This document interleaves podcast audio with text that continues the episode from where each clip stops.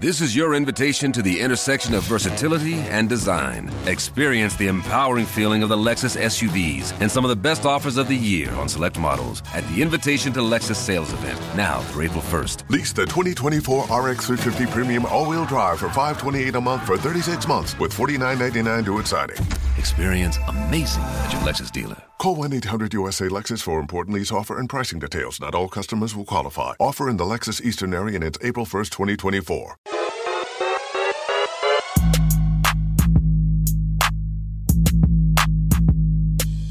Servus Leute und herzlich willkommen in einem brandneuen Podcast der Mission Money. Wir sind heute zurück oder besser zu Gast bei einem sehr spannenden Gast. Er war zwölf Jahre lang Bundesverfassungsrichter und hatte an der Universität Heidelberg einen Lehrstuhl für Staatsrecht inne und gilt als einer der Steuerexperten schlechthin in diesem Land. Herzlich willkommen, Paul Kirchhoff.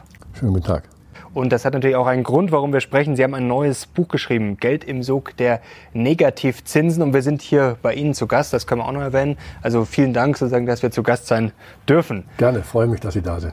Äh, wir waren schon mal vor zwei Jahren hier ja. und jetzt haben wir aber eigentlich immer noch ähm, ja, ein ähnliches Thema. Also das hat sich eigentlich noch verschärft, da wollen wir mal drüber sprechen. Und zwar schreiben Sie in Ihrem Buch von der Verantwortlichkeit äh, der Währungspolitik gegenüber dem Sparer. Ähm, jetzt wollen wir mal vielleicht zu Beginn klären, gibt es denn ein Grundrecht auf Zinsen? Zinsen? Es gibt kein Grundrecht auf Zinsen. Der Zins hängt davon ab, ob jemand sein Kapital so anlegt, dass andere damit arbeiten können. Ich vergleiche es immer mit dem Winzer. Ob der Winzer seinen Wein verkaufen kann, hängt davon ab, ob die Kunden diesen Wein mögen oder meiden. Wenn sie ihn meiden, dann hat er überhaupt keinen Ertrag. Aber wir stehen hier vor einer anderen Frage, der Geldeigentümer hat Kapital, das arbeiten soll, das Ertrag bringen soll. Mhm. Und jetzt macht die Europäische Zentralbank eine Geldpolitik, die diese Ertragsquelle bewusst verschüttet. Also das ist wie beim Winzer, wenn ich seinen Rebstock so beschneiden dürfte, dass es dort keine Reben mehr gibt dann würden, wenn ich sagen, da geht es nicht darum, ob er seine Marktchance nutzt, sondern dass die Ertragsquelle, die er sich in Eigentümer- und Berufsfreiheit gebaut hat, durch Hoheitsgewalt verschüttet wird. Nicht? Das ist unser Problem des Nullzinses und des Negativzinses. Mhm. Eigentum ist auch, kann auch Geldeigentum sein. Das ist heute anerkannt. Das war früher mal anders. Da war Eigentum Grundbesitz und Gewerbebetrieb und das Sachvermögen. Aber in der modernen Welt ist die ökonomische Grundlage individueller Freiheit vor allem der Lohnanspruch, der Sozialversicherungsanspruch, der Kapitalertrag. Und da muss das Verfassungsrecht mitschreiten und das tut das Verfassungsgericht, das tun aber auch die europäischen Gerichte. Das ist heute anerkannt. Geldvermögen ist Privateigentum.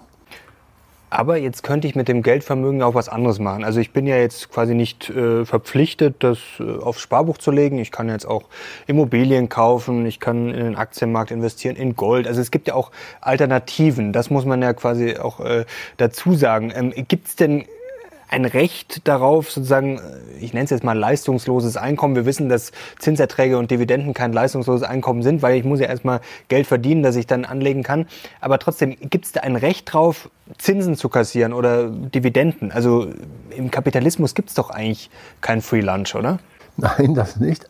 Also es gibt schon die Regel, dass prinzipiell Einkommen verdient werden muss, durch Einsatz verdient werden muss. Das ist ein großes Thema im Finanzmarkt, nicht? Ob da immer der Ertrag, äh, der dort bewirkt wird, verdient ist im wörtlichsten Sinne, steht dahin. Aber zur Freiheit gehört natürlich, dass der Freiheitsberechtigte entscheidet, was er mit seinem Geld macht. Der eine sagt, ich möchte gerne risikolos und ohne weitere Arbeit mein Geld als Sparguthaben anlegen mhm. bei der Bank meines Vertrauens. Dann soll diese Bank mit diesem Geld arbeiten und mir am Jahresende drei Prozent Zinsen zahlen. Ich habe damit nichts zu tun. Ich habe relativ risikoarm eine sichere Ertragsquelle. Das ist sein Wille. Jetzt sagt ihm die EZB, ja, du kannst doch auch Aktien kaufen, du kannst doch auch Fonds kaufen. Aber just das will er nicht, weil er das Risiko scheut und weil er auch nicht jeden Tag die Kurse lesen will. Das ist etwa so, wenn der Anton die Bertha heiraten will und der Staat sagt ihm, das darfst du nicht, aber du, du darfst die Christen heiraten, dann sagt er, nee, nee, das ist nicht meine Freiheit. Nicht? Er entscheidet. Es kommt immer darauf an, wenn wir Alternativen haben, wer darf die Alternativen entscheiden. Und wenn wir Alternativen haben für die Anlage von Eigentum, von Geldeigentum, dann entscheidet der Eigentümer. Aber und nicht verboten ist es ja nicht. Also er darf es ja noch machen. Jetzt haben wir, also quasi, man darf es ja aufs Sparbuch legen. Es ist natürlich nicht mehr unbedingt sinnvoll. Aber jetzt haben wir ein Problem noch. Wir haben ja Nominalzinsen und Realzinsen. Also sagen wir mal, nominal ist der Zins bei 5 Prozent. Dann haben wir aber noch die Inflation. Sagen wir die ist jetzt bei 0 Prozent. Dann hätten wir einen Realzins von 5 Prozent. Ähm, jetzt haben wir momentan natürlich quasi keine Nominalzinsen mehr. Aber Früher hatten wir höhere Nominalzinsen, aber teilweise zum Beispiel in den 70er Jahren war die Inflation ja auch höher. Mario Draghi hat ja vor ein paar Jahren argumentiert, dass der Realzins eigentlich höher ist als früher. Das ist jetzt momentan nicht mehr der Fall. Aber wie unterscheiden wir denn da? Also selbst wenn der Nominalzins hoch wäre, könnte ja dann der Winzer trotzdem am Ende äh, in die Röhre gucken, wenn die Inflation zum Beispiel sehr hoch ist. Aber ich habe also ich habe da ja nie eine Garantie. Wir haben keine Garantie, aber wir haben einen Garanten. Mhm. Also das Geldeigentum ist ja labiles Eigentum. Mhm. Also sein Wert hängt ab von den Löhnen und Preisen, von den Verhalten der, der Staaten, äh, vom Wechselkurs. Und weil das so ist, hat das Grundgesetz und die europäischen Vertrage, Verträge dem Geldeigentümer einen eigenen Garanten der Stabilität dieses Geldes gegeben. Und das ist die Zentralbank. Mhm. Also wir, konkret, wir haben einen Geldschein, der ist Materialwert 8 Cent, also nichts wert. Aber steht drauf 100 Euro. Mhm. Und jetzt ist diese ganze Geldwirtschaft ein System des Vertrauens. Unser ganzes Geldsystem funktioniert nur, wenn alle Menschen auch in Zukunft das Vertrauen haben, dass dieser Euro jederzeit, den ich habe, jederzeit eingelöst werden kann in die reale Geldwertsumme, die auf dem Papier steht. Und das soll die EZB garantieren. Und das ist ihr einziger Auftrag. Das ist eine Besonderheit für das Geldeigentum, weil dieses so labil ist. Und jetzt geht die EZB her. Sie muss den Geldwert in der Preisstabilität, das steht im Vertrag drin, garantieren. Allerdings macht sie sich zum Ziel, wir wollen jährlich zwei Prozent Inflation erreichen. Das ist nichts Neues, hat es schon zu Zeiten der Bundesbank gegeben. Das bedeutet aber, dass das Substanzvermögen des Sparers jährlich um zwei Prozent gemindert wird. Mhm. Der Gläubiger verliert, der Schuldner gewinnt. Der Schuldner erlebt, dass seine Schuld Jahr für Jahr um zwei Prozent vermindert wird. Und jetzt sagt vor wenigen Monaten die EZB, diese 2% Obergrenze mhm. der Inflation, die wir erreichen wollen, wird ein Mittelwert. Mhm. Das können auch 3% sein. Jetzt ist also der Inflationsverlust eine realere Gefahr. Und in dieser Phase kommt die Nullzinspolitik dazu. Also ich verliere garantiert Sparersubstanz. Ich habe garantiert keinen Sparertrag und jetzt kommt noch 0,5 Prozent Negativzins dazu. Übrigens in den USA ist das nicht so. Wir machen ja in Europa vieles nach, was in der USA so gewesen ist. Der Negativzins ist ein Spezifikum der Europäischen Zentralbank. Ich nehme dem Geldeigentümer jährlich Stück für Stück ein, seine Substanz weg und die kommt dann natürlich in die Bilanz der EZB, die sich riesenmäßig aufbläht. Mhm. Das sind Grundrechtseingriffe die erstens nur dem Gesetzgeber zustehen. Das ist gesichertes europäisches Recht. Das gilt nach der Europäischen Menschenrechtskonvention, das gilt nach der Grundrechtecharta, das gilt nach dem Grundgesetz. Grundrechtseingriffe entscheidet ausschließlich das Parlament.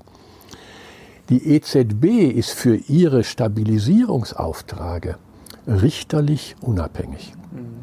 Also gerade vom Gesetzgeber unabhängig. Und jetzt nutzt sie diese Unabhängigkeit vom Gesetz, um das zu tun, was nur der Gesetzgeber darf. Ne? Also aber da sträuben dann, sich ein Verfassungsrechtler die Haare. Aber wie kommt es dazu? Ist das alles falsch gebaut? Äh, müsste man das ändern? Oder ähm, was ist da schiefgelaufen? Also das wenn wir jetzt mal davon ausgehen, dass die EZB einiges falsch macht und Sie haben es ja gerade erklärt, ähm, da soll man ein bisschen trickst. Das ist gut gebaut. Also die okay. EZB, das heißt, also es ist gut, dass sie eine ganz spezifische Aufgabe hat, Geldwertstabilität mhm. und sonst nichts. Also mit ihren Geldmengen und Zinspolitik und so.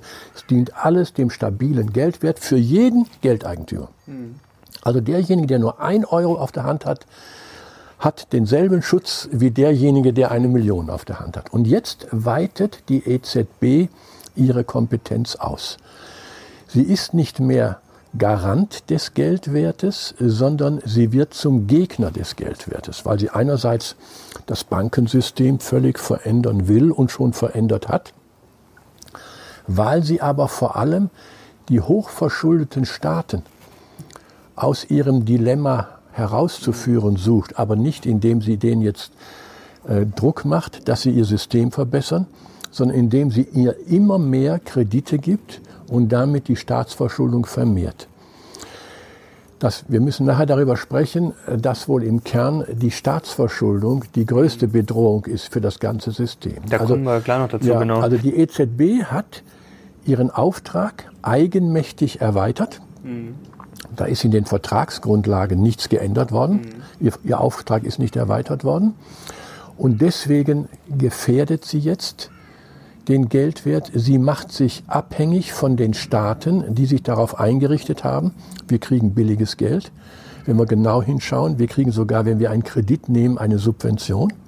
Das ist ja heute das Absurde. Nicht? Und dann haben sich die Staaten daran gewöhnt. Und wenn die EZB jetzt von heute auf morgen sagt, Schluss mit dieser Torheit, dann werden diese Staaten sich gewaltig wehren. Nicht? Und Sie wissen, die EZB ist organisiert eine Kapitalgesellschaft und das ist meistens regional. Also für die italienische Bank ist Italien zuständig, für die deutsche Bundesbank ist der Deutschland zuständig und so fort. Nicht? Also die EZB gefährdet ihre eigene Unabhängigkeit und sie wirft ihre Handlungsinstrumente weg. Denn wenn wir jetzt mal einer Inflation entgehen sollten, manche spricht da entgegengehen sollten, mhm. spricht das dafür, dann müsste ja die EZB die Zinsen erhöhen, um zu bremsen. Nicht? Aber sie kann die Zinsen ja nicht mehr erhöhen, weil, das sie Dilemma, ja. die weil sie die Menschen, den Finanzmarkt und die verschuldeten Staaten an den Nullzins und sogar die Zinssubvention gewöhnt hat. Da sprechen wir gleich noch drüber, wie Sie da vielleicht auch einen Ausweg sehen, denn Sie haben es ja gerade schon angedeutet, ja, dass wir da ein bisschen in der Falle, in der Klemme stecken. Ähm, Ganz kurz noch äh, vielleicht zwei, drei Kritikpunkte. Und zwar haben Sie vor kurzem äh, der Welt ein interessantes Interview gegeben. Das wurde dann auch heiß diskutiert auf LinkedIn. Und da würde ich Ihnen jetzt mal zwei, drei sozusagen äh, Gegensprachen, äh, Gegenreden äh, an den Kopf werfen. Hier zum Beispiel von Dr. Richard Böger. Der hat gesagt, ich halte Kirchhoffs Stellungnahme für eine fatale Fehleinschätzung. Es gibt kein Recht auf einen positiven Zins, wenn das Angebot an Ersparnissen über der Nachfrage an Krediten liegt, wie dies in Deutschland seit Jahren. Dann muss in einer Marktwirtschaft der Zins Zinssatz sinken und kann auch negativ werden. Also das wäre dann sozusagen Marktwirtschaft, was ja eigentlich äh, sind Sie auch ein Befürworter äh, auch der Freiheit. Also kann das dann nicht einfach, ja, oder muss das nicht sogar passieren, wenn der Markt das sozusagen vorgibt, dass dann auch sich der Zins verändert? Marktwirtschaftlich kann das natürlich passieren, aber Marktwirtschaft heißt, dass prinzipiell die Kräfte von Anbietern und Nachfragern den Preis bestimmen. Mhm. Und hier bestimmt die Hoheitsmacht den Preis. Also Marktwirtschaft ist ein Ausdruck der Eigentümerfreiheit, der Unternehmerfreiheit, der Berufsfreiheit. Wir agieren miteinander in wirtschaftlichen Bewusstsein, im, im Erwerbsstreben, ungestört von staatlichen Interventionen. Und hier ist ja der Negativzins gerade eine staatliche Intervention. Das ist nicht marktwirtschaftlich entstanden, sondern das ist durch staatlichen Eingriff entstanden. Und ein zweites kommt hinzu. Wir haben hier ein Hoheitsorgan, die Europäische Zentralbank, die soll für die Marktwirtschaft als Geldwirtschaft den Geld stabilisieren und sie destabilisiert den Geldwert. Nicht? Also wir haben einmal eine Intervention durch Verfehlung des Auftrags mhm. und dann eine Intervention durch Wegnahme von Geld. Und das ist das Gegenteil von Marktwirtschaft. Und dann hat äh, Rudi Bachmann noch gesagt, Professor oder geschrieben besser gesagt, äh, Professor für Makroökonomik, ähm, dass der Sparer als solcher in der Verfassung nicht auf auftauchen würde. Also das äh, ist das so? Also ja, natürlich ist das so. Äh, das, also da haben wir das schon mal geklärt. Ähm, und er schreibt, dass er quasi immer jemand, also wenn wir uns jetzt aufs Eigentum beziehen, dass ja immer jemand gekniffen ist. Also sagen wir, der Zins geht jetzt runter, dann sagen Sie, der Sparer ist der Gekniffene. Wenn er jetzt aber hochgehen würde, sagt Herr Bachmann, gut, dann würden zum Beispiel Aktionäre verlieren oder Immobilienbesitzer. Also dass ja quasi immer irgendjemand als Eigentümer verlieren würde. Was sagen Sie dazu? Zum Ersten, also jeder, der die Verfassung liest, wird sehen, dass die Verfassungsgarantien einen gewissen Abstraktionsgrad haben, damit sie viele Menschen betreffen. Also wir garantieren die Berufsfreiheit. Wir garantieren nicht die, Berufs-, die Freiheit des Schreiners und des Lehrers und des Kraftfahrers, sondern des Berufs. Nicht? Wir garantieren nicht die Freiheit dessen, der ein Haus hat und dessen, der ein Reitpferd hat und dessen, der ein Auto hat, sondern das Eigentum. Also wenn der Sparer nicht vorkommt, dann ist er, ist er ein Teil des Eigentums, das ist garantiert in der Eigentumsgarantie. Also das ist das Typische von generell abstrakten Rechtssätzen. Sie nehmen die obere Ebene und nicht die untere Ebene. Also insofern ist, glaube ich, da liegt schlechthin kein Problem. Wenn der Sparer in der Verfassung stünde, wäre das wahrscheinlich eine bemerkenswerte Verengung der verfassungsrechtlichen Perspektive. Nicht? Aber wir haben ja trotzdem dieses Dilemma, dass mit den Zinsen ja immer irgendwo Eigentum ja. ja Selbstverständlich. beeinflusst das wird, ist, kann man sagen. Das ist ein zweites Problem, auch ein verfassungsrechtliches Problem, nämlich der Gleichheitssatz. Die EZB verhindert den Ertrag des Sparers und fördert den Ertrag der Aktionäre und der Fondseigentümer. Also das heißt, sie schafft mit ihrer Lenkungsmacht, die auf Geldwertstabilität begrenzt sein soll von Rechts wegen, schafft sie Ungleichheiten. Mhm. Und das erlebt zum Beispiel, um jetzt mal ein aktuelles vom Sparer flankierendes Beispiel zu nennen, das erlebt derjenige, der eine Wohnung sucht. Mhm. Er spart also er lebt nicht von der Hand in den Mund, sondern er spart sein Geld für ein Großvorhaben, bis er mit Hilfe von Krediten die Chance sieht, sich ein Häuschen zu kaufen. Das ist individuell vernünftig, weil er seine Lebenssituation verbessert. Das ist staatspolitisch vernünftig, weil er ein sesshafter Bürger wird. Wenn ich hier sitze in meinem Haus, dann interessiert mich meine Nachbarschaft, dann interessiert mich die Ökologie hier, dann interessiert mich der äußere Frieden, dann in die Infrastruktur von Schulen und Verkaufsmöglichkeiten und so weiter. Also das ist staatspolitisch vernünftig und individuell vernünftig. Und das kann er jetzt nicht mehr. Und zwar deshalb, weil er nicht sparen darf. Also er darf es noch, aber es ist nicht mehr vernünftig. Er kriegt keinen Ertrag mehr. Er nimmt Substanzverluste hin. Und gleichzeitig werden die Geldmengen, die die EZB monatlich 20 Milliarden Euro auf den Markt geworfen. Die kommen beim Finanzmarkt an, nicht beim kleinen Sparer. Da werden die vorbeigeleitet. Und deswegen haben wir jetzt, Sie haben es vorhin schon erwähnt, bei dem Immobilienmarkt diese hohe Nachfrage der künstlich erhöhten Kaufkraft. Das sind die Gelder der EZB, die werden dort eingesetzt. Und plötzlich kostet das Grundstück mit dem Häuschen nicht mehr 300.000, sondern eine Million. Und dann ist der Normalverdiener in Deutschland, Mann und Frau und ein Kind und alle strebsam und verdienen gut, die können sich dieses Häuschen in dem Ballungsgebiet, wo sie leben und wo sie arbeiten, nicht mehr kaufen. Das ist ein dramatischer Befund, der auf diese umverteilende Wirkung der EZB zu also Politik Umverteilung von äh, unten nach oben, dann ja. würden Sie ja sagen, dass die EZB eigentlich der Anwalt des Großkapitals ist und ja, massiv Ungerechtigkeit fördert. Ja, also sie ist nicht der Anwalt, sie ist der Anwalt der jedes Geldeigentümers, nicht? Aber die Wirkungen, die sie gegenwärtig erzielt, äh, sind diese und deswegen müssen wir diese Entwicklung auch gleichheitsrechtlich mhm. kritisieren. Und wenn das jetzt sich so weiterentwickelt, ist das auch wichtig etwa für die Familien. Denn bei der normalen Familie ist das wesentliche Familiengut das Elternhaus. Mhm. Und das wird am Ende von den Eltern unentgeltlich auf die Kinder vererbt. Und das ist das Haus, wo man auch wenn die Kinder schon 30 und 40 und 50 Jahre sind, sich noch trifft. Also das ist sozusagen der räumliche Mittelpunkt, der noch der Großfamilie, die in aller Welt verstreut ist, verbleibt. All das wird hier gefährdet. Nicht? Das sind nicht Randerscheinungen. Ob der Sparer 3% oder 2% oder minus 0,5% bekommt, sondern das sind Strukturfragen einer freiheitlichen Gesellschaft, die Berufsfreiheit hat, Eigentümerfreiheit hat, Unternehmerfreiheit hat, Familienfreiheit hat. Und in alle diese Freiheiten spielt das hinein. Was auch ein interessanter Punkt ist, hat der Wissenschaftler äh, Paul Schmelzing herausgefunden. Vor ein, zwei Jahren wurde es, glaube ich, ähm, veröffentlicht, dass die Zinsen ganz langfristig eigentlich schon in einem Abwärtstrend sind. Also zum Beispiel, äh, weil wir natürlich mittlerweile viel mehr Rechtssicherheit haben als jetzt vor 500 Jahren oder im Mittelalter, ähm, dass die Zinsen einfach immer weiter gefallen sind. Ähm, und es gibt sogar Wissenschaftler, die halten das für möglich, dass Negativzinsen normal werden oder gut, ist, ist ja schon teilweise Normalität, aber dass es sogar noch weiter runtergehen könnte.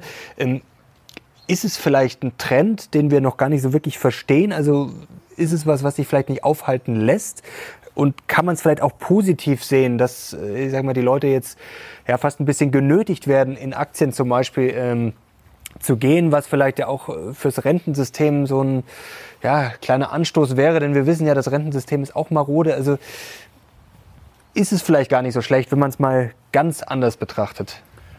Also es mag sein, da habe ich persönlich keine Daten, dass mhm. langfristig wir eine Tendenz haben zu immer geringeren Zinsen. Aber dann darf doch die EZB diese Entwicklung, die das arbeitende Kapital verändert, nicht noch verstärken durch einen hoheitlich erzwungenen Negativzins, nicht? sondern dann müsste sie eher gegensteuern, aber nicht verstärkend. Nicht? Und dann der Zwang, der, oder das, nicht der Zwang, aber das Bedrängen, in die Aktie zu gehen, ist eben etwas substanziell anderes. Ob die Eltern ihren Kindern ein Haus vererben oder ein Aktienpaket, ist nicht dasselbe. Ob die Eltern ihren Kindern begegnen in dem Haus, in dem sie groß geworden sind, oder bei der Bank beim, im selben Depot ist eine andere Welt. Das ist ein guter Punkt. Ja. Also wir müssen die Individualität und Subjektivität der Freiheitswahrnehmung respektieren. Nicht? Und da spielt eben der Wille zum eigenen Haus eine besondere Rolle. Wenn wir mal in unsere deutsche Geschichte schauen. Mhm. 1949, alle Häuser waren zerstört. Alle Fabriken waren zerstört. Und jetzt kam der Wiederaufbau. Nicht? Da hat man, Ludwig Erhard, 1949 angefangen, marktwirtschaftliche Systeme einzuführen. Also natürlich hat man Wohnungswirtschaft gebraucht, damit jeder ein Dach über dem Kopf hat. Mhm. Aber strukturell hat man eine, das wurde belächelt, Eigenheimideologie betrieben. Jeder möge sein Eigenheim in Deutschland haben. Das war staatspolitisch, das war freiheitspolitisch, das war familienpolitisch eine sehr kluge Maßnahme. Und wir sind heute nicht in dieser Not. Also wir haben ja viel Kapital. Wir haben vielleicht eine Fehlverteilung des Kapitals, nicht? Wir haben große Ressourcen der erneuert, des erneuerbaren Wohnraums, nicht? Aber wenn jetzt die Menschen, die 40, 50, 60 Jahre lang in einer schönen Gegend, in einer Großstadt gelebt haben, mhm. jetzt verdrängt werden, weil das Haus saniert wird und dann äh, die Eigentumswohnungen so teuer sind, dass derjenige, der bisher dort lebte, das nicht mehr kaufen kann. Das ist eine Strukturentwicklung, die muss besorgniserregend sein. Und darüber müssen wir sprechen. Und dann brauchen wir die Debatte in den Parlamenten. Mhm. Ich sage auch, wir brauchen die Debatte auch über die Finanzierung. Nicht? Wenn wir monatlich sagen 20 Milliarden dann sagt einer, das ist eine Summe, die stelle ich mir, ich kann mir eine Million vorstellen, auch fünf Millionen, aber 20 Milliarden, dann blende ich mich aus. Da findet keine Diskussion mehr statt. Wir reden heute bei Europa von zwei Billionen, nicht? Und deswegen müssen wir auch das gegenständlich übersetzen. Zwei Milliarden, das sind, ich wohne in Heidelberg-Ziegelhausen, das ist äh, die Summe, für die man alle Wohngrundstücke, wenn in Heidelberg-Ziegelhausen kaufen kann, wenn ein Grundstück durchschnittlich eine Million kostet. 20 Milliarden sind alle Wohnstücke der Stadt Heidelberg, kann ich dann kaufen. 200 Milliarden, dann bin ich bald bei allen Wohnstücken von Baden-Württemberg. Zwei Billionen kaufe ich die Republik. Mhm. Ja. So müssen wir diskutieren und mhm. nicht in mhm. dieser Abstraktionsebene des Unvorstellbaren diese Fragen debattieren. Und da gibt es faktische Verschiedenheiten von Geld. Und Geld ist Wohlbehagen, äh, Geld ist Sicherheit, äh, Geld ist auch Macht, nicht? Und deren Verteilung müssen wir parlamentarisch zuteilen und nicht durch die EZB. Noch ein Wort zur Alterssicherung. Nicht? Natürlich sorgt der Sparer für sein Alter, weil er Kapital bildet. Und wenn er sich jetzt ein Haus kauft, dann weiß er, er hat zu Hause einen Wohnsitz, den kann man nicht kündigen, weil er der Eigentümer ist. Das ist ein anderer Wert, als wenn er Aktien hat. Er weiß auch, dass dieser Eigentumswert eigenes Haus bleibt, weil das rare Gut Grundstück nicht vermehrbar ist. Ob der Wert Aktien bleibt, steht dahin. Wir haben so die 15 Jahresbilanzen, da steigen die, aber sind auch mal gewaltig gesunken. Nicht das und er sagt, ich, das ist alles Arbeitseinkommen, das ist nicht Spielgeld, sondern das ist Arbeitsgeld. Das will ich nach meiner Perspektive für mein Alter sicher anlegen. Dann ist das eine vernünftige Entscheidung. Übrigens, wenn dann die EZB sagt, wir brauchen Investitionen und nicht Sparer, ist das eine ökonomische Nebelbombe. Denn wenn der Sparer spart, gibt es seiner Bank und die legt ja nicht in den Tresor still, sondern die arbeitet doch mit dem Geld. Die investiert das Geld. Also sparen heißt, ich ersetze die Investition des Laien durch die Investition des Bankers, des Spezialisten. Das ist auch wiederum volkswirtschaftlich erwünscht. Also die große These, ihr müsst mehr investieren, statt zu sparen, ist nicht zu Ende gedacht. Jetzt wollen wir weiterdenken. Also jetzt wollte ich Sie eigentlich fragen, wie wir aus dem Dilemma rauskommen, aber jetzt würde ich mal die Frage vorziehen, ähm, wo wir denn hinkommen, wenn es so weitergeht. Sie haben das gerade schön erklärt mit diesen irren Billionensummen mittlerweile schon. Also früher war es ja auch schon äh, verrückt, unvorstellbar. Also seit der Euro-Krise sind ja Milliarden nichts Besonderes mehr. Und jetzt sind wir durch Corona nochmal, äh, ja, zehn Gänge haben wir nochmal hochgeschaltet was macht das mit Ihnen? Also wo sehen Sie die Finanzwelt oder vielleicht auch die echte Welt in 5, 10, 20 Jahren, wenn das so weitergeht? Wir haben jetzt diese gigantischen Schulden. Ähm, wir stecken da auch irgendwie so ein bisschen in der Falle. Wir stecken in also, einer... Wo, also wenn der große Knall kommen sollte, wir wissen nicht, ob er kommt, wann er kommt, aber wenn er kommt, was passiert dann? In der Tat müssen wir definieren, wohin dieser Abwärtsweg führt. Mhm. Also wir sprechen jetzt in dem Kreditprogramm von zwei Billionen, die sind jetzt schon überschritten. Wir sprechen im Wiederaufbauprogramm von fast zwei Billionen. Wir sprechen beim Green Deal von zwei Billionen und wir sprechen bei der europäischen Digitalisierung von nochmal zwei Billionen. Über die Finanzierung wird nicht gesprochen, das soll dann kreditfinanziert werden. Nicht? Wir müssen jetzt im Generationenvertrag, wir die Elterngeneration, fragen, was wir unseren Kindern antun. Entweder müssen diese Kinder diese viele Billionen irgendwann auch mit Zins und Zinseszins mhm. wieder zurückzahlen. Da werden die sich sehr schwer tun, weil sie sehr viel weniger sind, sein werden der Zahl nach, als die jetzige Generation. Zudem die jetzige Generation länger leben wird, glücklicherweise, aber aufgrund von teurer Medizin, die auch bezahlt werden muss. Also wir muten ihnen eine wirtschaftliche Unmöglichkeit zu. Oder wir lassen das ganze System aufliegen, mhm. Währungsschnitt, also Geld ist nichts mehr wert. Das trifft gerade die Deutschen, die zweimal eine große ja. Währungsschnitt gehabt haben, den sie politisch nicht verkraftet haben, schwer, trifft alle schwer. Und zugleich, die jungen Menschen erleben, das Recht gilt nicht mehr. Ein Darlehensvertrag wird nicht mehr erfüllt. Wenn wir im Wirtschaftssystem nicht mehr sicher sind, dass die Verträge erfüllt werden, dann ist dieses Wirtschaftssystem am Ende. Nicht? Mhm. Also wir haben eine Alternative, hier das Dilemma, Instabilität von Geld und Recht. Oder dort das Dilemma totale Überforderung der nächsten Generation mit Rückzahlungsverpflichtungen. Eine dritte Lösung gibt es nicht. Und deswegen kann äh, dieses bequeme Wort weiter so wird schon gut gehen, kann nicht gelten. Wir müssen eine Debatte entfachen, die bewusst macht, welche Risiken wir eingehen. Wir müssen klar machen, dass wir unser Verhalten verändern müssen. Mhm. Das, dann wird es nicht für jeden besser sondern vorübergehend schlechter. Langfristig besser, aber vorübergehend schlechter. Aber das, wir leben zurzeit über unsere Verhältnisse, weit über unsere Verhältnisse und schieben die Lasten an die nächste Generation weiter. Jetzt nehmen wir, nehmen wir mal an, wir würden jetzt, wir beide morgen bei Frau Lagarde am Tisch sitzen und sie würde uns jetzt einladen, würde uns zuhören. Wir dürften da Vorschläge machen, ähm, oder besser gesagt Sie. Ich würde nur zuhören. Was Na, würden machen wir Sie? zusammen, Machen wir es gerne zusammen. ich schlage auch gerne was vor. Ähm, also es ist ja sehr schwierig. Also ich wüsste jetzt gar nicht so aus dem Bauch raus, äh, was man vorschlagen soll, weil man haben, hat ja dieses Dilemma. Also klar, man könnte sagen, die Zinsen müssen hoch, aber wir wissen auch, was dann äh, passieren könnte oder vielleicht sogar passieren wird mit den äh, verschuldeten Ländern, ähm, wie das natürlich auch dann auf die Börsen wirken würde wahrscheinlich.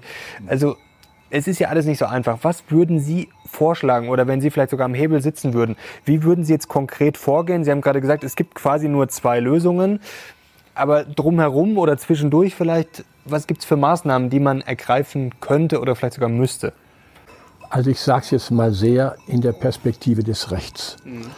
Wir leben im extremen Unrecht. Also Deutschland, die deutsche Verfassung sagt, keine Neuverschuldung mehr. Also Pandemie, Naturkatastrophen sind Ausnahmen, aber für die Normallage keine Neuverschuldung mehr. Die europäischen Verträge sagen, Obergrenze der Verschuldung 60 Prozent des Bruttoinlandsprodukts für jedes Jahr.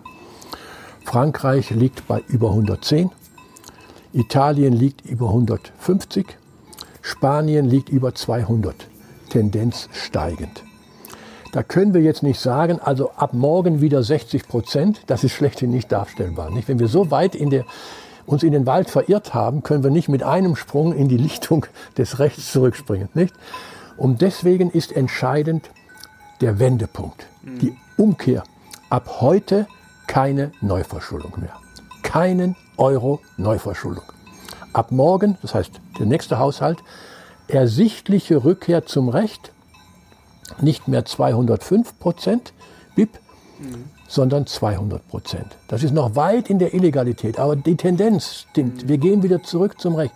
Das Recht ist ja nicht vom Himmel gefallen, das haben ja die Rechtssetzer, die Mitgliedstaaten oder bei uns die verfassungsgebenden Menschen sich wohl überlegt, warum sie das tun. Weil das eben eine faire Ausgleich ist im Generationenvertrag, weil das ein Stabilisator des Geldes ist, damit Bedingung unserer Geldwirtschaft und weil es individuelles Geldeigentum schützt und dieses große Gefälle Wertsteigerung beim Grundstück und Verlust beim Geldwert eben nicht mehr stattfinden soll. Der Wendepunkt ist der zentrale Aber jetzt stell ich mir mal vor, ich wäre jetzt Herr Laschet oder Herr Scholz würde jetzt kandidieren oder wäre jetzt Politiker, der in äh, Verantwortung kommt, dann würde ich sagen, Herr Kirchhoff, das geht doch nicht, wir können doch jetzt nicht sparen, wir haben jetzt äh, die Corona-Krise, wir müssen jetzt die Wirtschaft äh, in Schwung kriegen, also die dürfen wir auf keinen Fall abwürgen, wir haben äh, das Klimaproblem, wir müssen massiv investieren. Also wie sollen wir denn ausgerechnet jetzt diesen Wendepunkt schaffen? Also natürlich möglich ist alles auf der Welt, aber das ist doch momentan schwierig. Also irgendwo muss ich ja einsparen. Wo spare ich dann ein? Dann müsste ich ja wieder bei den Sozialleistungen, bei den Renten, irgendwo müsste ich ja einsparen. Also und zwar massiv. Also das wäre ja dann schon schwierig. Also wo würden Sie da ansetzen? Also zunächst einmal, unserer Wirtschaft geht es erstaunlich gut nach, der, nach der Pandemie. Das war eine unglaubliche Herausforderung. Und wenn wir jetzt nur jetzt auf die Gegenwart schauen, sensationell, wie das wieder funktioniert. Aber wir müssen wieder zurückkehren zu den alten Regeln, weswegen bei uns Demokratie erkämpft worden ist. Nämlich die ist erkämpft worden um die Verschuldungspolitik des Fürsten, um die Steuerpolitik des Fürsten und die Ausgabepolitik des Fürsten im Sinne des Staatsvolkes zu begrenzen. So hat das angefangen. Also strukturell. Der Staat hat selbst kein Unternehmen. Also er hat ein Hofbräuhaus, aber, aber er finanziert sich nicht aus Unternehmen. Nicht? Das heißt, der Kredit bei dem Staat ist etwas ganz anderes als beim Unternehmer. Wenn der Unternehmer Kredit aufnimmt, kauft er sich neue Arbeitnehmer, kauft sich neue Maschinen, kauft sich Patente und kann deswegen mehr produzieren, hat einen besseren Gewinn und zahlt aus dem Gewinn den Kredit. Das kann der Staat nicht. Selbst wenn er in Universitäten investieren will, ist das für unsere Bildung, unsere Forschung gut, aber der Staat bekommt deswegen kein Geld. Also er kann es nur aus Steuererträgen finanzieren. Und je mehr er sich jetzt verschuldet, desto weniger hat er für die Gegenwart an Steuererträgen. Und zu diesem System müssen wir zurückkehren. Und wenn wir das jetzt täten, also ich gehe jetzt nicht den Haushalt durch, und wenn das der Gewinner der jetzigen Wahlen dann tun wird, wird er immer Gegner haben. wenn ich jemand sage, du kriegst nicht mehr 100, sondern 80, dann ist er empört, dann ist er auf 80. Ne? Also das ist nicht die Lösung. Aber wir müssen eine Haushaltspolitik machen und wir haben ja Spielräume.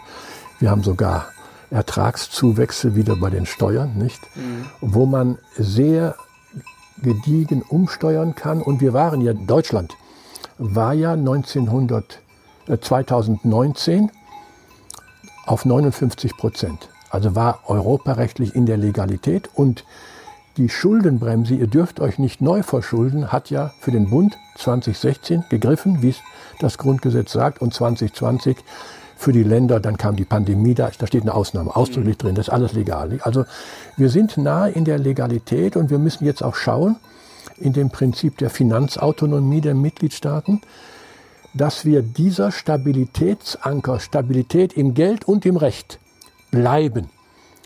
Denn das braucht die Union. Und jeder gute Europäer, und ich bin ein glühender Europäer, kämpft dafür, dass diese Prinzipien in der Europäischen Union wirksam werden. Wir haben die, gemeinsam, die Gemeinschaft der sparsamen Vier. Da sollte die Bundesrepublik der Fünfte werden.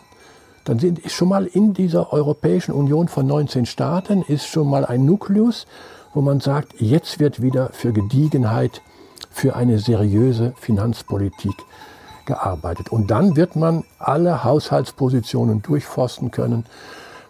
Ich könnte Ihnen, das würde ich aber jetzt nicht tun, weil es alles sehr sorgfältig bedacht werden muss, Positionen nennen, wo durch Verzicht auf die Zahlung das Leben und die Wirtschaft sich verbessert. Denn wir finanzieren auch Fehlstrukturen. Wir erhalten Unternehmen, die keine Zukunft haben, die besser heute umgewandelt werden als morgen. Wir haben auch manche Besitzstände und Bequemlichkeiten finanziert. Wenn wir dort abbauen oder ziemlich bald auf Null kämen, wäre es jetzt ungeachtet des wirtschaftlichen, haushaltswirtschaftlichen Erfolges ein großer Vorzug fürs ganze System. Also da würde derjenige, der unbefangen und mit Fachkenntnis an den Bundes- und an die Länderhaushalte heranginge, sehr vieles entdecken, was dieses Gemeinwesen voranbringen wird. Da sprechen wir gleich noch drüber. Es steht ja auch die Wahl vor der Tür. Also es wäre jetzt eigentlich die Chance, äh, mal einige Sachen anzupacken. Da wollen wir gleich noch drüber sprechen. Ähm, ganz kurz zwei Fragen, äh, vielleicht, wenn Sie sie nur mit Ja oder Nein beantworten könnten.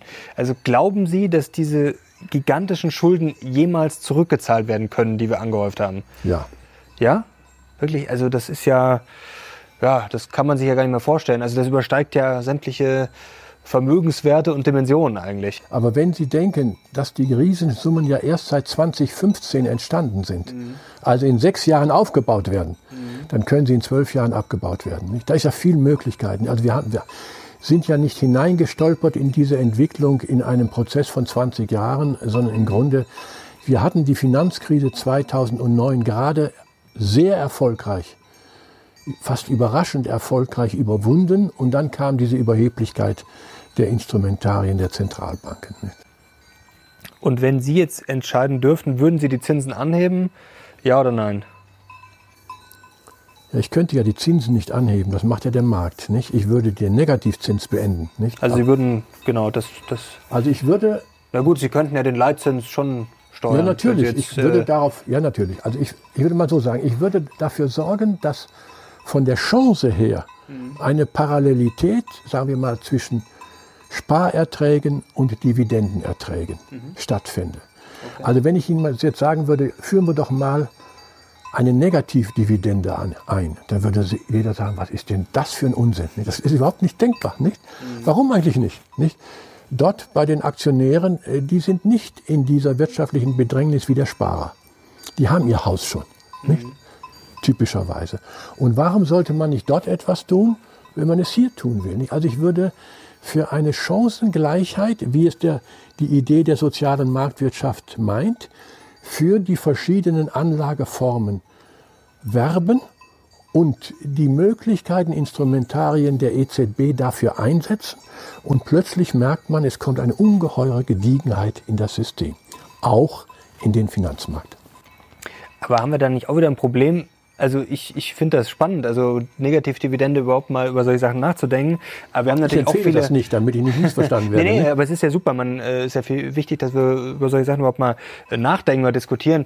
Aber wir haben natürlich auch viele Zuschauer, gerade die auch jünger sind. Wir haben natürlich auch ältere, die vielleicht schon ihr Haus haben. Klar, ist äh, bunt gemischt bei uns, aber auch viele junge, also sehr junge, die anfangen, die motiviert sind, die selber sparen, die Aktien kaufen, nicht weil sie jetzt unbedingt äh, gierig sind, sondern weil sie einfach erkannt haben, die staatliche Rente ist jetzt schon am Ende, wird mit äh, jetzt schon mehr als 100 Milliarden Steuermitteln, glaube ich, pro Jahr äh, bezuschusst. Das soll ja immer weitergehen.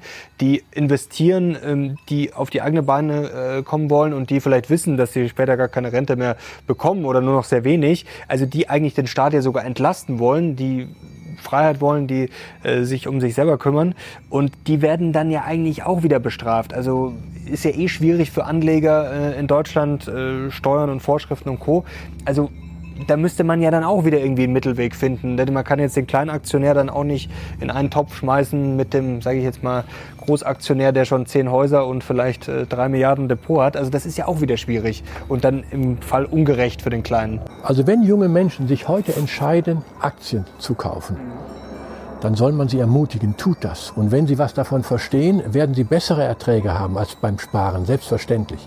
Also das ist ein Weg, individuell, der erwünscht ist und gemeinschaftsbezogen ebenfalls erwünscht ist, weil dieser junge Mensch jetzt für die Dauer seines Lebens, auch für das Alter, eigenständiger wird. Er hat mehr Freiheit. Geld, also auch Aktiengeld, ist die ökonomische Grundlage individueller Freiheit. Und wir wollen ja die Menschen in Freiheit zur Entfaltung bringen. Wenn der andere sagt, ich kaufe mir ein Haus, genauso gut. Dann ist das für ihn richtig und für den anderen. Wir wollen da nicht staatlich intervenieren und gewichten, du hast eine gute Anlegerentscheidung getroffen und du hast eine schlechte Anlegerentscheidung getroffen. Aber dann das Problem Kleinaktionär und Großaktionär, da müssen wir ganz vorsichtig sein. Freiheit heißt, sich unterscheiden zu dürfen. Ne? Und der eine, und das gilt für die Eigentümerfreiheit, der eine bildet Eigentum, der andere verprasst es. Das gilt für die Bildungsfreiheit. Der eine bildet sich aus und der andere lässt es. Und das gilt für die Familienfreiheit, die sagt, für uns sind ökonomische Ziele wichtig, für uns sind ideelle Ziele wichtig. Nicht? Also Freiheit heißt, sich unterscheiden zu wollen. Und deswegen muss es auf einem Häusermarkt, auf einem Sparermarkt, auf einem Aktienmarkt Verschiedenheiten geben. Und wenn wir dann noch akzeptieren, dass der Eigentümer auch die Letztentscheidung über sein Eigentum hat, er es vererben darf, mhm. dann gibt es natürlich Unterschiede. Der eine ist der glückliche Erbe und der andere muss sich ungeheuer anstrengen, um das annähernd zu erreichen. Nicht? Aber das ist im Freiheitssystem angelegt. Wollen wir noch ganz kurz zu Europa kommen, abschließend. Ähm, wie Sie das sehen, äh, auch das Thema Umverteilung, also wir haben jetzt schon darüber gesprochen, dass da sehr viel Geld natürlich reingepumpt wurde und wird. Wo würden Sie da ansetzen? Also Sie haben vorher gesagt, dann, wir brauchen mehr Gediegenheit. Deutschland müsste da auch äh, Vorbild sein, wieder mehr. Ähm, wo sehen Sie da die größten Probleme und wo würden Sie da noch ansetzen? Also ich würde mal sagen, das größte Problem der Europäischen Union ist der Einsatz für die Sicherheit. Mhm. Das meine ich erstens Sicherheit nach außen militärisch. Mhm. Wir alle wissen, dass dieses alte System, wo der große Schutzschatten der USA alle gesichert hat, nicht mehr funktionieren wird und wohl auch nicht mehr funktionieren soll. Deutschland allein kann es nicht, also müssen wir dort sehr entschieden und sehr selbstbewusst einen europäischen Schutzschirm aufbauen. Dann müssen wir das Gleiche nach innen tun. Das ist insbesondere das Thema der Migration. Auch das ist hochaktuell. Wir können nicht eine Europäische Union organisieren, wo finanziell die Umverteilung hundertprozentig funktioniert bis zum letzten Euro. Und bei der Frage, wen nehmen wir auf? Wer nimmt wen auf? Mhm. Und was tun wir, um die Migrationsprobleme in der Nachbarschaft der Krise zu lösen? Das wäre das Beste, wenn wir dort ein bisschen Wirtschaft und dann dort ein bisschen Freiheit aufbauen könnten. Mhm. Das wäre für die Flüchtenden besser und für uns auch. Da versagt Europa und keiner macht ernstlich einen Ansatzpunkt. Wir haben die Genfer Flüchtlingskonvention, wir haben Schengen, wir haben bestimmte Regeln, die aber hier nicht so zusammengreifen, dass dort ein Europakonzept entstehen würde. Wir brauchen eine Europäische Union, die die großen Aufgaben Ökologie, Energieversorgung, mhm. Forschungspolitik und Wirtschaften. Das muss ja alles mit der Wirtschaft gehen und nicht Klar. gegen die Wirtschaft geht. Miteinander koordiniert. Wir haben immer engagierte Vertreter für Ökologie. Wir haben engagierte Vertreter für die Zukunft der Energiewirtschaft, damit in Deutschland nicht das Licht ausgeht.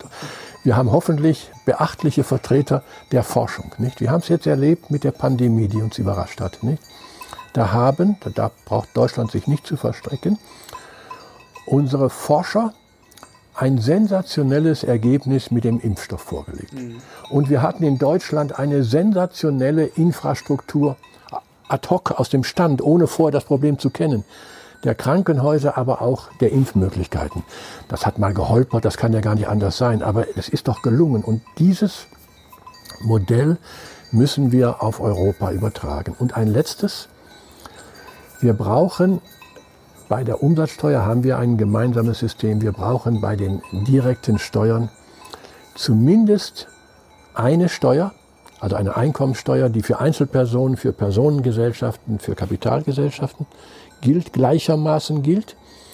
Wir brauchen eine Regel für die ortlosen Gesellschaften, also gerade im digitalen Bereich. Das sind nicht steuergestaltende Gesellschaften, sondern die sind nirgendwo. Die brauchen ja keine Produktionsstätte. Die stellen irgendwo ihren Browser hin und wenn es steuerlich zu teuer wird, stellen sie woanders hin. Also die sind vom Typus her ortlos. Und da brauchen wir einen Anknüpfungspunkt beim Kunden, bei jedem PC, woanders erfassen wir die nicht. Und dann brauchen wir ganz einfache Regeln, die man durch einen Klick vollziehen kann. Das könnte bedeuten, dass wir von der Ist-Besteuerung, also der Ermittlung des real erwirtschafteten Gewinns zur Soll-Besteuerung übergeben, okay. Besteuerung des erwarteten Gewinns, wie wir es im 19. Jahrhundert hatten. Okay. Das wäre vielleicht sogar ein Freiheitsvorteil. Dann ist der gute Unternehmer ist steuerlich begünstigt, weil er überdurchschnittlich verdient. Der schlechte Unternehmer ist steuerlich benachteiligt, weil er unterdurchschnittlich verdient. Nicht? Und der Unternehmer hat wieder Planungssicherheit und Freiheit. Können Sie uns dafür nochmal ein Beispiel geben, also wie, das, wie sich das dann konkret verändern würde? Also wir würden nicht mehr fragen, wo sitzt du als Firma, sondern wir fragen, wo hast du einen Kundenerfolg? Mhm.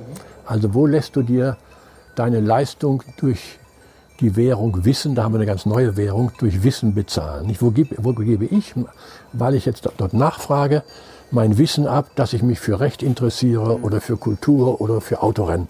Dann kommt gleich die Werbung. Das ist, sind ja Wirtschaftsgüter, nicht? Also ich bezahle, indem ich offenbare, welche Interessen ich habe, nicht? Und da macht also diese Firma ihren Gewinn. Und dann muss sie dafür eine bestimmte pauschale Einkommensteuer bezahlen.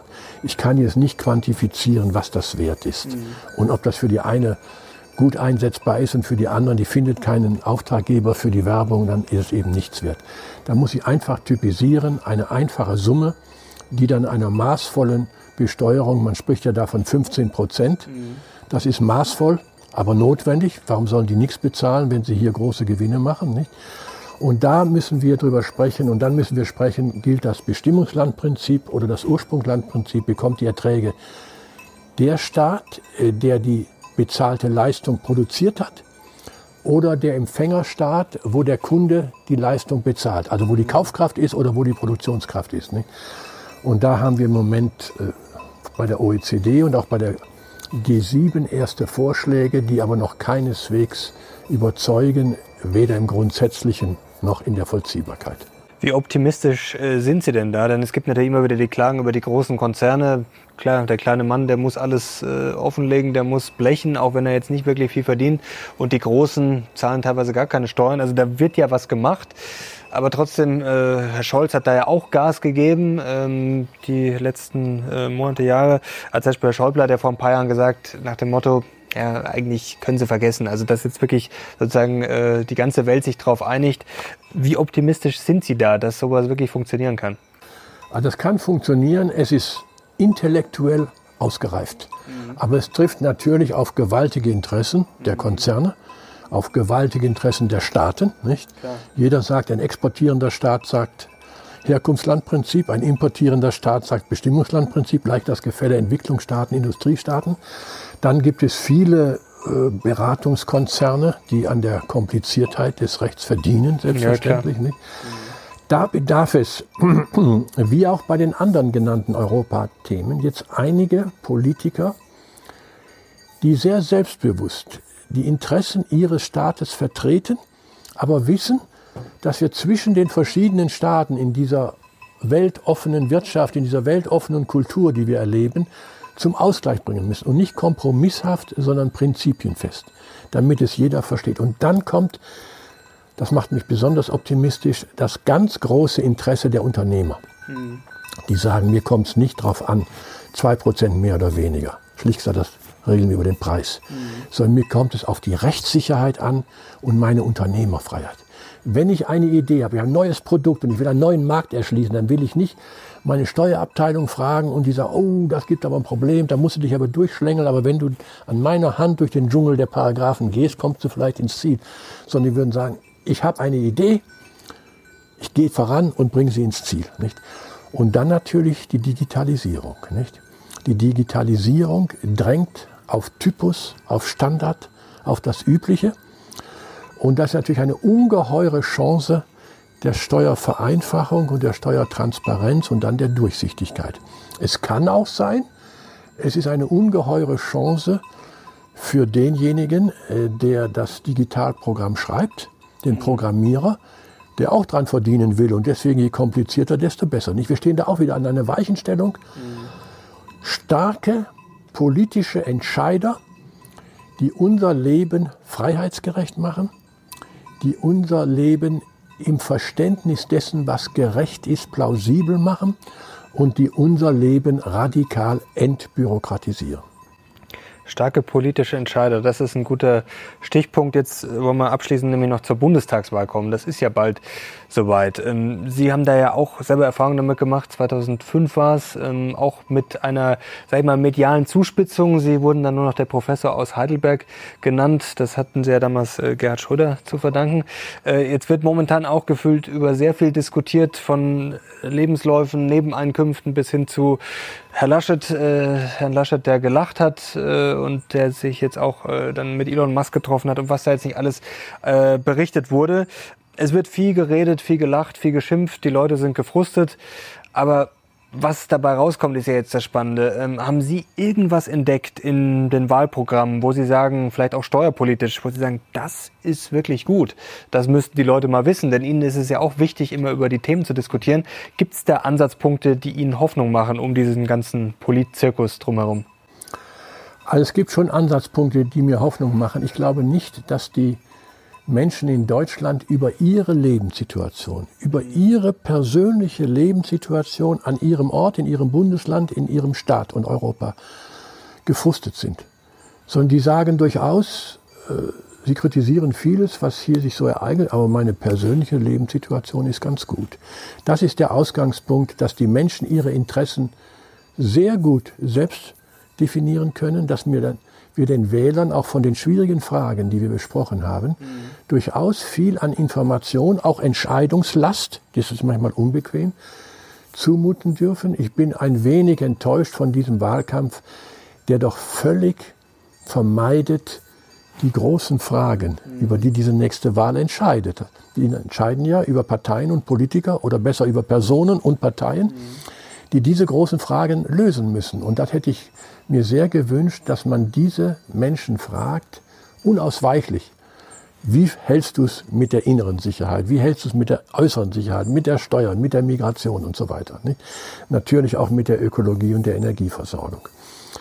Das ist nicht geschehen und ich glaube auch in den noch verbleibenden wenigen Wochen wird das nicht geschehen. Da hat sich diese Idee der demokratischen Wahl, es kommen die Konzepte auf den Prüfstand. Einzelpersonen auch, aber die Parteien stellen sich vor mit ihren personellen und programmatischen Alternativen.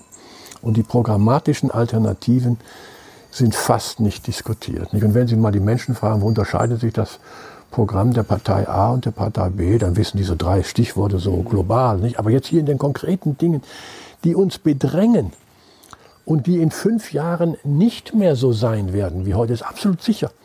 Da würde ich schon gerne wissen, wen wähle ich, welchen Weg will der gehen, nicht? Was wird er erneuern? Was Wonach wird er stabilisieren? entscheiden Sie dann? Sie haben vorher gesagt, da müsste eigentlich mal jemand kommen von außen, der sich das Ganze mal anschaut und wirklich sagt, okay, wir streichen hier, wir streichen hier, wir vereinfachen da, äh, wir machen Steuerreformen, wir streichen vielleicht auch gewisse staatliche Ausgaben zusammen. Also erstens, woher soll der kommen und äh, ja, für wen entscheiden Sie sich? Sie haben es gerade selber gesagt, eigentlich ja schwierig. Klar, man kann dann nach Sympathie gehen oder vielleicht nach anderen Punkten. Ähm, jeder hat da sicherlich äh, Sachen, die helfen bei der Entscheidung. Aber, aber wo ist denn der, der jetzt wirklich mal uns nach vorne bringt? Also ich beobachte ja die Politik und die Politiker nicht nur die wenigen Monate im Wahlkampf, mhm. sondern schon einige Jahre und Jahrzehnte. Nicht? Und da bilden sich natürlich, also es ist eine Kandidatin, die ist relativ neu in der Szene, die kann, kann ich ganz wenig zu sagen, einfach weil ich sie nicht kenne. Aber die anderen sind ja Akteure, die man kennt und auch das Umfeld. Es ist ja nicht nur eine Person, es ist ja, ja immer klar. ein Team, nicht, das man kennt. Und also ich persönlich glaube schon, ich habe eine solide Entscheidungsgrundlage und werde als mündiger Wähler meine Entscheidung verantwortlich treffen. Das ist schon mal gut. Ähm, noch zum Thema Steuern. Das ist ja auch, was viel diskutiert wird. Da haben wir vor ein paar Wochen auch gesehen, wie dann äh, die Steuerpläne die Verdiener entlasten würden. Also wer dann eher bei den äh, Geringverdienern entlastet, wer dann eher bei den höheren Einkommen entlastet. Ähm, was würden Sie denn da anpacken? Also Sie haben ja damals, Sie standen ja quasi für ein einfacheres Steuerkonzept. Ähm, müsste man da vielleicht auch ganz neu denken. Also wenn man das sieht, da wird ja auch immer so ein bisschen rumgewerkelt, aber so der große Wurf, äh, der ist ja da auch nicht dabei, oder? Müsste da nicht viel mehr gemacht werden? Also wir müssen mit einem völlig neuen großen Wurf anfangen. Mhm. Nicht? Das ist einmal die radikale Vereinfachung des Umsatzsteuerrechts. Mhm. Das ist eine ganz einfache Steuer. Jemand schließt einen Vertrag, da wird ein Preis vereinbart und der Staat will 19 Prozent auf diesen Preis haben. Also schlichter geht es einfach nicht. Das mhm. ist eine Verbrauchsteuer, nicht? Und das erheben wir beim Unternehmer, weil wir nicht neben jedem Käufer einen Finanzbeamten stellen können. Nicht? So einfach ist das nicht. Das ist nun durch die Interventionen der äh, Verbände und Gruppierungen, natürlich auch durch Europa, wo dann immer wieder jeder Staat für seinen Staat eine Besonderheit haben will, so kompliziert geworden, dass man es kaum noch verstehen, übrigens auch im Hörsaal kaum noch lehren kann. Man kann die Prinzipien lehren, aber die Ausnahmen sind so widersprüchlich, dass das überhaupt keine Logik mehr ist. Wir brauchen zweitens eine Einkommensteuer, nicht? In der genannten Form. Da kann man ungeheuer viel entlasten. Also Betriebseinnahmen minus betrieblicher Aufwand minus gemeinnützige Spenden ist Summe mal Steuersatz 25 Prozent ist die Steuerschuld. Ist auch ein ziemlich einfacher Vorgang. Nicht und das Ganze echt und seufzen, aber wir müssen doch noch diese und jene Besonderheit berücksichtigen, ist nicht Individualgerechtigkeit, sondern Privileg. Und das muss weg. Das dritte ist die Erbschaftssteuer. Da haben wir eine Reform gehabt, aber die hat nun so viele Ausnahmen, dass im Grunde die großen Erbschaften nicht besteuert werden und die mittelständlichen, das sind jetzt nicht nur die gewerblichen Mittelständler, sondern die Vermögensmittelständler, doch zur Kasse gebeten werden. Sie können sehen, wir haben eine Riesensumme, die letztes Jahr vererbt worden ist. Aber ich glaube, das Steueraufkommen war 6 Milliarden. Da sieht man, dass diese Erbschaftssteuer nicht greift. Da könnte man auch sagen, jetzt nehmen wir einfach das, was vererbt ist. Das muss bewertet werden, klar, einmal. Dann erheben wir darauf 10% Erbschaftssteuer, wenn wir gewaltige Erträge, gewaltige Erträge erzielen. Für Unternehmen, die nur Betriebsvermögen haben, können wir die 10% nicht erheben. Das ist, zerstört den Betrieb. Da geben wir eine Stundung auf 10 Jahre, jedes Jahr 1%. Das macht keinen Betrieb kaputt, wenn er floriert. Und schon hätten wir ein ganz einfaches System. Also es, und dann schaffen wir die Gewerbesteuer ab. Das ist ja im Grunde heute eine Einkommensteuer nochmal auf die Gewerbeerträge. Die gibt's nur noch, weil das Erträge der Kommunen sind. Aber dann kann man ja die Kommunen an der Einkommensteuer entsprechend beteiligen und auch regional das zuordnen. Auch hier braucht es wieder einen Willen, der sagt, alle vertrauten Verkrustungen, Besitzstände, Verfestigungen und Tricks also Steuererklärung ist ein Schachspiel heute mit dem Finanzamt. Und immer gewinnt der Spieler, der verdient. Und der Preis ist geringere Steuern. Das kann ja eigentlich nicht sein. Wir wollen ja nach Tragfähigkeit, nach Leistungsfähigkeit. Wir sollen die Steuerlasten so verteilen, dass jeder sie nach seinen Einkommens- und Vermögens- und Familienfällen tragen kann. Das ist die Idee. Nicht, wer ist der cleverste, nicht? Aber manchmal haben die Menschen zu Recht den Eindruck, der Cleverste zahlt weniger und der nicht clever und der Unberatene zahlt zu viel. Das ist unerträglich. Nicht? Aber hier brauchen wir auch, das sind starke Gruppen, die dem, mit dem Status quo leben und gut leben, mhm. sich darauf eingelassen haben. Und da brauchen wir eine starke Politik, die sagt, jetzt mal, ich sage es mal ganz kühn, wir machen die Steuer wieder gerechter. Mhm. Und eine gerechte Steuer muss verstehbar sein. Und verstehbar ist nur eine einfache Steuer.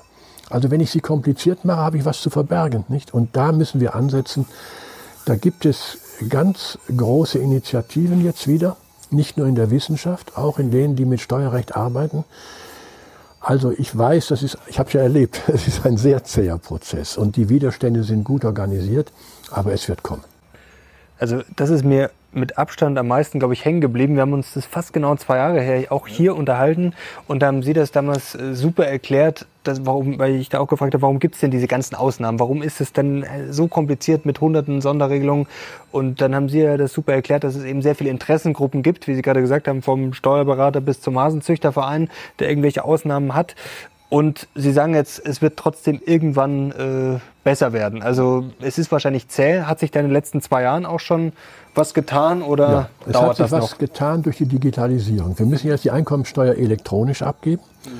Und da prüft kein Beamter mehr, ob das richtig ist, sondern da prüft ein technisches System, ob diese Steuererklärung dem üblichen dem Erwarteten, der Normalität entspricht. Und wenn ja, wird die durchgewogen und die Sache ist erledigt. Wenn nein, weil einer ein origineller Unternehmer ist, weil er ein Patent erfunden hat, weil er Erfinder beschäftigt hat, einen neuen Markt sich erschlossen hat, wird der verdächtig. Dann sagt das System, Moment, da stimmt was nicht. nicht? Also es wird, ja, das ist, man, man kommt in einen Rechtfertigungszwang. Nicht? Und das wird heute allgemein empfunden, das kann so nicht weitergehen. Nicht? Wir haben die Betriebsprüfungen, die Außenprüfungen, mhm. wo nicht mehr geprüft wird, weil es zu kompliziert ist. Und dann verständigt man sich nach langem Gerauf auf irgendeine Summe, nicht auf den Sachverhalt, der zu besteuern ist, sondern auf eine Summe, also auf den, aus der gesetzlichen Steuerschuld wird die vereinbarte Steuerschuld, nicht? Oder nicht mehr der Beamte, wir besteuern nicht mehr nach Gesetz, sondern nach Computer. Nicht? Mhm. Das sind alles Entwicklungen, die die äh, auch die Experten aufs Äußerste beunruhigen. Nicht? Und es verschiebt sich natürlich auch die Entscheidungsmacht von den Finanzbehörden und den beratenden Juristen zu den Programmierern. Nicht? Die bestimmen. Ja, natürlich, die werden auch wieder bestimmt, aber die bestimmen das Programm und damit äh, das, was geltendes Recht ist. Wenn der Gesetzgeber heute etwas ändert, in Kraft treten 1.1. Und Sie fragen am 2.1. Ihren Steuerberater, was kommt denn auf mich zu? Dann sagt er Ihnen, das kann ich Ihnen nicht sagen. Ich muss jetzt erst das Programm abwarten. Und da gibt es eine private Genossenschaft, die DATEV, die schreibt das Programm und wenn er das hat, dann gibt er Ihren Fall ein, dann sagt er Ihnen, was passiert. Also da haben sich äh, Verschiebungen ergeben, nicht nur angekündigt, sondern ergeben, äh, die sind so nicht mehr vertretbar. Und deswegen bin ich sehr zuversichtlich, dass da sich einiges tut. Das macht uns auf jeden Fall Hoffnung. Äh, generell zu den Steuern. Sie haben ja vorher schon dafür plädiert, dass wir eher weniger ausgeben staatlich, müssten trotzdem aus Ihrer Sicht die Steuern runter, gerade für Geringverdiener, Mittelschicht? Also wenn wir die Steuern gleichmäßiger mhm. und einfacher organisieren, würden das die meisten Menschen als Entlastung mhm. empfinden. Einmal schon die zwei Tage, wo jemand mit, sein, mit seinem Computersystem und seinem Unwissen versucht, seine Steuererklärung zu machen, sind wahrscheinlich die erbärmlichsten Tage des Jahres. Wenn wir ihm die in Freiheit zurückgeben, wäre das schon ein Erfolg. Nicht? Aber auch wenn er wüsste, ich werde gleichmäßig besteuert. Nicht, ich bin der Dumme, der nicht clever genug ist und deswegen mehr Steuern zahlt, sondern ich werde gleichmäßig besteuert, wäre das eine große Entlastung. Nicht? Eine drastische Rückführung der Staatshaushalte ist zurzeit nicht möglich. Das kann man keinen versprechen. Mhm. Also wir haben diese, wir wollen ja die gewaltigen Verschuldensummen und all das abbauen und wir werden da natürlich auch Steuergelder dafür brauchen. Es geht ja gar nicht anders, nicht? Aber Steuergelder, die eigentlich der Steuerzahler zahlt, damit heute seine Lebenssituation in Deutschland verbessert wird, müssen wir jetzt bezahlen, um Altlasten zu befriedigen. Also da sollte man den Menschen nicht sagen, wir werden in naher Zukunft geringere Staatshaushalte haben. Aber wir werden die Steuerlasten ertragsfähiger gleichmäßig besteuern. Nicht? Und insbesondere die Großunternehmen, die bisher gar keine Steuern zahlen oder sehr geringe Steuern zahlen, sagen wir mal, letztlich mit 25 Prozent zur Kasse bieten. Das sollen die bezahlen, das können die auch bezahlen und dann ergibt sich, wenn wir sagen, aufkommensneutral, ergibt sich ein ungeheures Entlastungspotenzial für andere. Und da könnte man schon sehr viel tun. Sehr gut. Abschließende Frage. Jetzt haben wir schon ja wirklich alle Themen eigentlich gut behandelt. Hat wie immer großen Spaß gemacht. Abschließende Frage. Jetzt nehmen wir an, ja, Herr Laschet äh, hat vielleicht doch keine Lust oder Herr Scholz hat auch noch was Besseres zu tun. Sie würden jetzt Bundeskanzler werden im September. Drei Dinge. Was würden Sie sagen, wäre mir am wichtigsten, würden Sie sofort anpacken und würden Sie dann ändern als Bundeskanzler? Drei konkrete Sachen. Drei konkrete Sachen. Erstens, europäische Sicherheitspolitik. Mhm. Zweitens, eine bessere Familienpolitik, mhm. die den Menschen wieder sagt, eine der größten Freuden des Lebens ist das eigene Kind. Und drittens eine ganz einfache und ganz schlichte Steuerreform. Das glaube ich, vor allem den dritten Punkt, glaube ich, können wir alle sofort unterschreiben, aber die anderen zwei, glaube ich, sind auch sehr wichtig. Herr Kirchhoff, herzlichen Dank. Das hat Gerne. wieder großen Spaß gemacht. Und danke für die Einladung hier, dass wir hier zu Gast sein durften. Die Kühe hat man, glaube ich, auch ein bisschen gehört, aber das ist wirklich wunderschön hier. Das ist gediegene Hintergrundmusik für eine florierende Wirtschaft. genau, sehr gut. Herr Kirchhoff, herzlichen Dank. War mir eine Freude. Dankeschön. Und danke euch fürs Zuschauen. Ich hoffe, euch hat Spaß gemacht und ich glaube, wir haben einige Themen behandelt, wo man jetzt auch wirklich ordentlich heiß diskutieren kann. Schreibt es gerne in die Kommentare. Danke Ihnen, danke euch fürs Zuschauen. Wir sind jetzt raus. Bis zum nächsten Mal. Ciao.